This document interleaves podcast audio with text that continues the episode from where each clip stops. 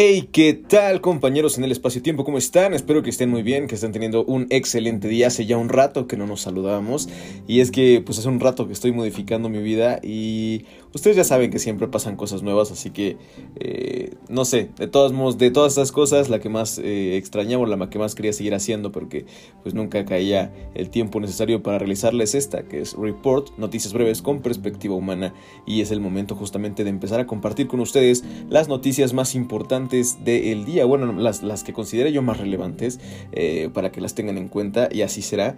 En este caso son únicamente cinco notas, como ustedes saben, esto dura menos de cinco minutos para que estén informados. Y bueno, empecemos de una vez en finanzas, de acuerdo con el financiero, a partir de este martes 23, mi cumpleaños, se deberá de permitir la geolocalización para ubicar a los clientes en tiempo real. Los usuarios de la banca en línea tendremos que dar nuestra autorización para que podamos ser ubicados en tiempo real al realizar operaciones.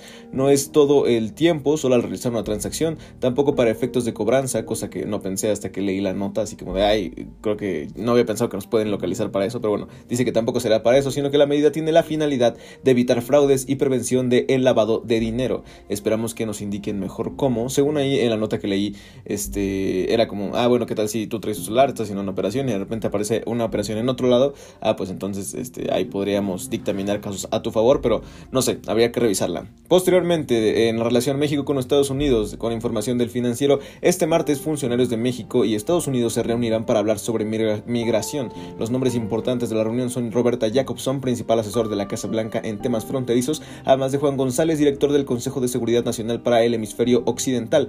En contexto, pues México cerró la frontera sur con Guatemala y Belice recientemente. Además, mandó a agentes de la Guardia Nacional para restringir los cruces ilegales y, bueno, se sospecha que es un favor a pagar por el envío de 2.5 millones de vacunas de AstraZeneca al país. Aunque comentan que no es así, que, o sea, en las conversaciones regularmente se toman diferentes temas en una misma conversación, pues sí podría ser, ¿no? Y pues es, no, no digo que sea justificable, pero es parte de la política internacional. Y pasando a la política, política nacional, de acuerdo con el financiero, Mario Delgado, dirigente nacional de Morena, impugnará el acuerdo aprobado por el INE para evitar la sobre, sobre representación.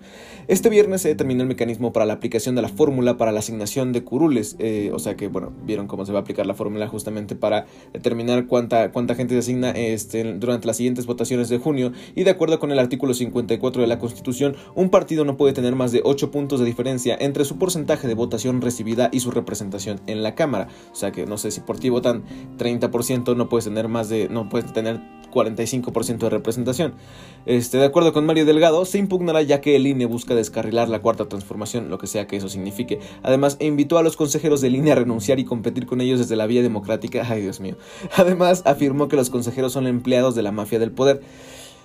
Así el nivel de debate. No digo que esté mal, o sea, los pensamientos o que minta sus pensamientos el señor Delgado. Lo que yo considero mal es que mientras que unos argumentan con, con, artículos de la Constitución, otros dicen como, ah, la mafia del poder.